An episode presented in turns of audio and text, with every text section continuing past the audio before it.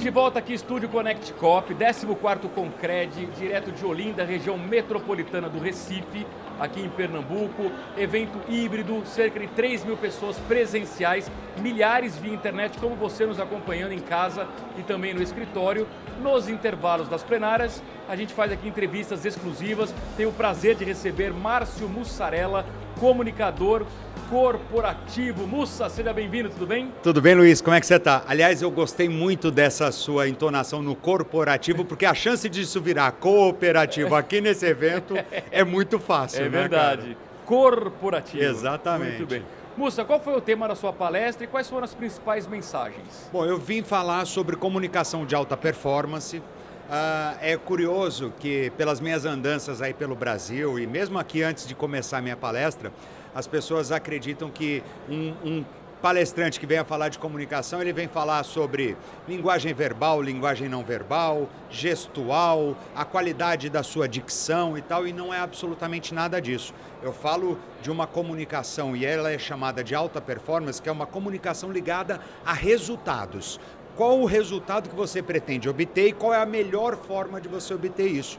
Né? Me preocupo muito mais com o que acontece aqui dentro do que o que sai da boca das pessoas. Porque, na verdade, aqui, entre a nossa interação, tem uma energia que está sendo trocada que não tem nada a ver com as palavras que a gente está falando, né? E que me deixa à vontade pela maneira com que você se coloca, se, é, se interessa e tudo mais, e eu com a energia que eu coloco nas minhas respostas, eu demonstro que eu estou querendo participar, eu procuro, nessa conversa nossa inicial que eu brinquei do cooperativo e corporativo, de tentar criar uma conexão e um clima mais fácil. Então, a alta performance, ela está muito mais ligada a energia que você coloca na sua comunicação e como a outra pessoa se sente, porque daí a outra pessoa ela vai se abrir mais a receber aquilo que você tem para passar, né? Então, eu trouxe é, os três princípios da comunicação de alta performance, falando muito rapidamente, o primeiro princípio é que sem o outro não existe comunicação, você está só informando, se você não se preocupa com o mundo do outro, com o jeito, os modelos mentais dele, a maneira dele entender o mundo, você não está se comunicando, você está só passando informação. O segundo é, é percepção é diferente de interpretação que é diferente de realidade. A gente percebe uma coisa numa interação, mas a nossa interpretação dessa coisa não necessariamente é correta e às vezes a realidade da coisa é completamente diferente das outras duas. E por último, que conexão é mais importante do que informação. Eu não sei se você já passou por isso. Hum. Muitas vezes a gente está às vezes numa interação e aí a gente sente que a conexão entre as duas partes está se perdendo, ou por divergência de pensamento, nessas épocas agora políticas, isso é muito fácil de acontecer, é. nas redes sociais também e tal. E aí, o que a maioria das pessoas faz, instintivamente, é querer aumentar o volume de informação, principalmente vendedores, atendentes e tal, é, aumentar o volume de informação achando que com isso vai melhorar a comunicação. E não. Quando você sente que a conexão está se perdendo, você para com a informação, você reconstrói a conexão com algo em comum que vocês tenham e aí você volta com a informação, porque aí sim a pessoa vai estar pronta, mesmo que seja algo divergente, para interagir com você de uma maneira mais benéfica. Interessante. Ô moço, eu fico pensando, né? Comunicação em alta performance. É. Aí veio uma pandemia uhum. e ela virou virtual. Espetacular. Atrapalhou muito ou é oportunidade também? Atrapalhou a quem achava que ia ser completamente um, um, um bicho novo. Se a gente parar para pensar, nós estamos aqui ao vivo, mas se nós estivéssemos tendo essa mesma interação, eu em São Paulo, você em Brasília, ou você aqui em Recife, alguma coisa assim, o importante é que nas pontas existem dois seres humanos que vão responder há estímulos benéficos a um ser humano, independente se for ao vivo, se for por telefone, se for através de meios digitais, sejam quais forem. O que acontece é que durante a pandemia e com a transformação digital, com a aceleração digital, nós avançamos 10 anos em dois de utilização, isso acabou é, fazendo as pessoas acharem que tinha alguma coisa de diferente e sofrerem uma certa estafa pelo excesso de coisas. Muitas pessoas nunca tinham feito uma conversa de Zoom, muitas pessoas não tinham preparado, como por exemplo, um estúdio tão bacana, com câmeras, com não sei o que e tal, e isso tudo foi gerando um estresse, um cansaço, o cansaço do digital e tudo mais. Mas quando você para e pensa, poxa, eu estou conversando com outro ser humano, isso facilita tudo. Eu não estou fazendo uma live, eu não estou fazendo um call, eu não estou fazendo uma reunião digital, eu estou conversando com outro ser humano e eu vou fazer como eu faria se eu estivesse frente a frente. Foi assim, pelo menos, que eu passei pela pandemia, mesmo fazendo palestras, fazendo apresentações, treinamentos, reuniões, como se eu estivesse ou tentando trazer a sensação de que nós estávamos frente a frente obrigatório te perguntar sobre uma das ferramentas de comunicação mais utilizadas atualmente, que é o WhatsApp. Ok. E o WhatsApp, é, de um tempo para cá, é, incorporou a história de você envi enviar as, as, mensagens de voz, né? E Isso. todo mundo, até por preguiça, manda. É. Só que também, tirando a questão da preguiça, às vezes eu mesmo vou escrever uma mensagem, eu falo assim, puxa, se eu escrever, pode ser que a pessoa interprete de um jeito. Se eu gravar uma voz, eu vou dar uma entonação que a pessoa vai sacar se eu estou brincando, se eu estou bem-humorado, se eu estou bravo, se eu não estou. Faz diferença mesmo? Faz toda a diferença e tem um ditado que eu, que eu gosto de usar que é o digital não aceita sarcasmo. Tem gente que às vezes quer ser irônico numa coisa, quer ser sarcástico numa coisa, e é uma armadilha, é uma arapuca, porque as pessoas não compreendem o sarcasmo em meios digitais. Então, se você for ser, quiser ser sarcástico, quiser dar uma entonação, não faça isso por texto, faça isso por voz, faça isso por vídeo, que vai ficar muito mais fácil. Porque assim, acontecem muitos é. problemas por causa disso. Você sabe que hoje mesmo, na hora do almoço aqui no Concred, eu mandei uma mensagem num grupo de amigos, e aí eu falei, eles estavam reclamando um monte de coisa, tá. eu falei assim, vocês são uns bandos de chatos. Só que aí o que, que eu fiz? Coloquei, coloquei, aquele rostinho, aquele emoji e dando risada. Sim, sim. Pra ficar claro que eu tô xingando eles na brincadeira. Porque se eu só escrevo vocês um bando de você pode achar que eu tô super bravo. Exatamente, é exatamente, né? cara. E olha, por incrível que pareça, isso acontece na interação presencial também. Porque às vezes a pessoa, ela fala uma coisa que é mal compreendida. Então, é. uma das uma das bases da comunicação de alta performance é você, aliás, um dos maiores erros da comunicação é, não, que não é bem sucedida é a ilusão de que ela foi bem sucedida. Porque quando você acha que você se comunicou bem, que você foi claro e tal, não sei o que, você para de querer validar essa mensagem. E a partir daí surgem os problemas. Né? Então, realmente é, é, muito importante você ter essa intenção. Tem uma frase que as pessoas usam, Luiz, que é o seguinte: Ah, eu sou responsável pelo que eu falo, não pelo que o outro ouve ou pelo que o outro entende. E aí eu respondo: então você não é responsável por nada. Porque se você está comunicando, você tem que ter responsabilidade pelo ato comunicacional. Para que o significado do que eu estou falando com você seja se não idêntico, muito próximo do que você vai entender. Porque na nossa conversa, eu estou com uma série de informações na minha cabeça que complementam aquilo que eu estou falando, que dão sentido para o que eu estou falando. Não necessariamente você vai ter é. essa mesma é, é, interpretação da coisa. Então eu falo assim: está claro isso? Me fala o que, que você entendeu dos três é. pilares. Aí eu estou garantindo de ser responsável pelo ato de comunicação. Caso contrário, eu estou só jogando informação e eu estou falando, ó, já fiz minha parte. É, o emissor tem responsabilidade, né? Não adianta jogar culpa no receptor. Não, né? não. Perfeito.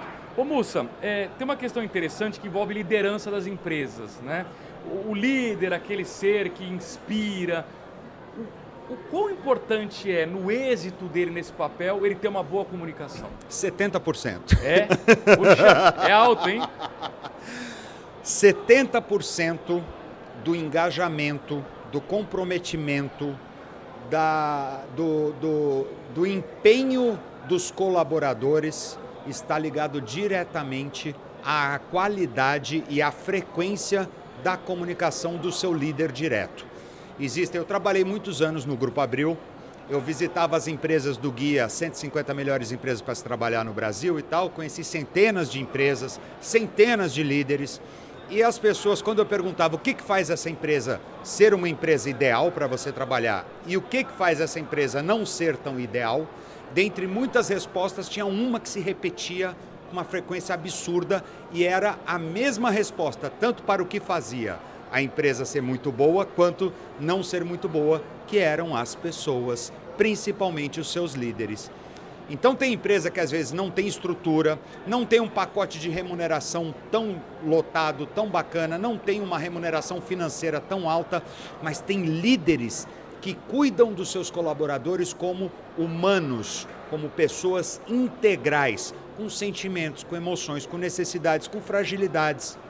E tem outras empresas que eu, vi, que eu visitei com 90 mil, 100 mil funcionários, com um pacote de remuneração gigantesco, pacote de benefício com odontologia, com é, médico, saúde, tudo, tudo, tudo, tudo, e que o clima era tão ruim que as pessoas aceitavam ir para um lugar para receber menos, numa empresa menor, mas que eram melhor tratadas pelo seu líder direto. Então, essa é a importância, por isso que eu digo para os líderes: preocupem-se em se comunicar com seus colaboradores como humanos integrais. Não existe a gente tirar o sentimento, tirar a emoção e vir trabalhar. Ah, são dois. Não existe isso. Uma coisa influencia a outra.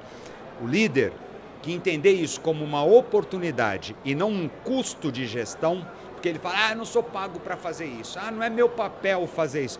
Pode não ser, mas a oportunidade pode ser do líder, se ele tomar para si isso e ele consegue fazer muito mais com muito menos recurso. E é treinável isso? Totalmente, é. treinável, desenvolver, é, é passível de desenvolvimento, porque pelo menos a metodologia que eu, que eu adoto, que eu, que eu criei, que eu desenvolvi, que eu compartilho com as pessoas, ela não é de fórmulas, ela é de conceitos. Então, a partir do momento que a pessoa compreende o conceito, ela consegue aplicar mais facilmente no contexto, no dia a dia dela. Vou dar um exemplo bem claro. Você cozinha? Você gosta de cozinhar? É, não sei nem fritar um ovo. Não sabe nem fritar tragédia. um ovo. Ótimo, espetacular, espetacular. Vamos dizer que eu fosse te ensinar a cozinhar. Você falou, Mussarela, me ensina. Eu fiz, eu fiz um sabático, eu fui morar em Nova York, eu fiquei lá trabalhando como correspondente aqui para o Grupo Abril e eu fiz um curso de chefe de cozinha enquanto eu estava lá durante dois anos. Isso é verdade. É verdade, é verdade. É verdade. E aproveitou o sobrenome para. Exato, nada mais, né? Nada mais conveniente do que isso. Aí eu vou te ensinar é. a cozinhar. Aí eu tenho dois caminhos. O caminho que as pessoas mais querem e que é mais claro é assim: eu vou te ensinar uma, uma receita de risoto. Aí eu falo, você põe tanto de água, tanto de caldo, tanto de não sei, não, não, não. Aí você segue aquela receita direitinho, aí você faz, você fala, pô, ficou legal. Aí no outro dia você faz de novo, você faz de novo, você vai, você vai ficar um craque naquela receita, com aqueles ingredientes, numa condição de equipamentos ou da sua casa, ou seja, do que for, tal, não sei o quê. Se mudar alguma dessas variáveis, você já não consegue performar mais. Por quê? Você decorou uma receitinha. Então você pode até fazer muito bem a receitinha, mas você não é um chefe de cozinha, você não é um cozinheiro. Eu ensinaria para você conceitos de cozinha, princípios de cozinha você ia sentir que você não estava aprendendo quase nada. Por quê? Porque você ia falar, mas pô, não tem nenhuma receita, eu não sei o que fazer. Pelo contrário, eu, tava te, eu estaria te dando condições de você abrir a sua geladeira e com o que tivesse ali dentro, você falar, ah, então eu vou pegar isso aqui, vou transformar em tal coisa, eu vou fazer um purê de não sei o que, vou transformar tal, tal, tal, e está aqui um belo prato. Então essa é a diferença que eu estava querendo exemplificar tá. da minha metodologia. Eu não apresento fórmula pronta, eu não apresento receitinha, porque receitinha te reduz. Só vai dar certo naquela condição, com aquelas variáveis, daquele jeito. Mudou alguma coisa, você não sabe o que fazer. Conceito não. Conceito você entende o conceito maior e você aplica no seu dia a dia. Ah, não deu certo aqui, então deixa eu dar uma arranjada. Eu, eu é, empodero, eu dou muito mais habilidade para as pessoas. Muito bem, eu queria saber o que o comunicador Márcio Mussarela hum. perguntaria ao palestrante Márcio Mussarela. Por quê? Qual a resposta? Não sei. Só sei que eu estou me divertindo. É, é isso. isso. aí, muito pra mim, bom. Aliás, deixa, desculpa, Luiz. É. Eu acho que é uma coisa importante eu falar, porque claro. isso me trouxe uma, uma lembrança de, de um princípio que eu tenho para a vida, que eu acho que é muito importante, não só na comunicação, mas como na vida, e que eu busco compartilhar isso, que é o seguinte. Uma coisa que eu falo é, e eu acho que você é um ótimo representante disso que eu vou falar, que é para você ser sério, você não precisa ser solene. Você não precisa de solenidades para ser levado a sério. Você é uma demonstração disso. Você leva uma conversa leve, você se diverte. Eu procuro fazer isso também. E eu acho que isso é o que traz qualidade para isso que nós fazemos. Que quando as pessoas percebem que você está comprometido, está se divertindo e tudo mais, elas também vão fazer isso no dia a dia delas. Então, essa é a minha frase que é: para você ser sério ou ser levado a sério, você não precisa ser solene. Você pode ser descontraído, você pode ser próximo, você pode ser humano, que isso vai ajudar muito. Muito bom, Mussa. Para a gente concluir, todo mundo que nos visita aqui no estúdio, a gente convida para ajudar na nuvem de palavras, três palavras para você definir o que é o cooperativismo financeiro e por quê. Tá. Eu tinha escolhido três palavras e que eu acabei de mudar na minha Não cabeça agora. Vamos mas lá. eu vou falar as três que eu, que eu coloquei na nuvem, que é colaboração.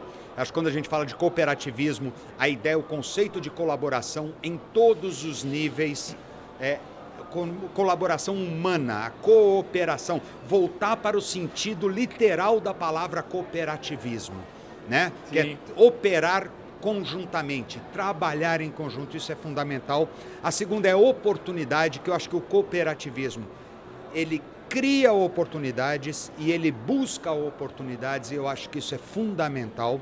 E por último, pertencimento, porque se a gente está falando de colaboração, a gente está falando de, de oportunidade, a junção das pessoas é, com um objetivo maior sempre vai dar um resultado infinitamente maior do que a simples soma das partes. Então isso é fundamental, mas as três palavras bônus que eu queria Vamos deixar lá, aqui para claro, vocês lógico. são do filósofo Aristóteles da antiga Grécia, que são etos, patos e logos, que são exatamente as três coisas que as pessoas levam em consideração quando elas estão interagindo com outra pessoa. Etos é a credibilidade de quem fala, patos é a emoção causada por por quem fala pela mensagem e tudo mais, e logos é a lógica da mensagem, a lógica da comunicação. Se você tem essas três coisas na sua comunicação, você já está saindo 80% na frente dos outros. Muito bem, Márcio Mussarela, comunicador corporativo. Mussa, foi um prazer tê-lo aqui, um grande abraço, espero revê-lo em breve. Cara, se eu soubesse que era legal assim, eu já tinha vindo muito tempo antes e queria ficar muito mais. É verdade. Conta comigo, viu? Obrigado. E obrigado a você também pelo carinho da sua audiência. Nós continuamos aqui no estúdio Connect Cop na 14ª edição do Concred. Grande abraço, até já.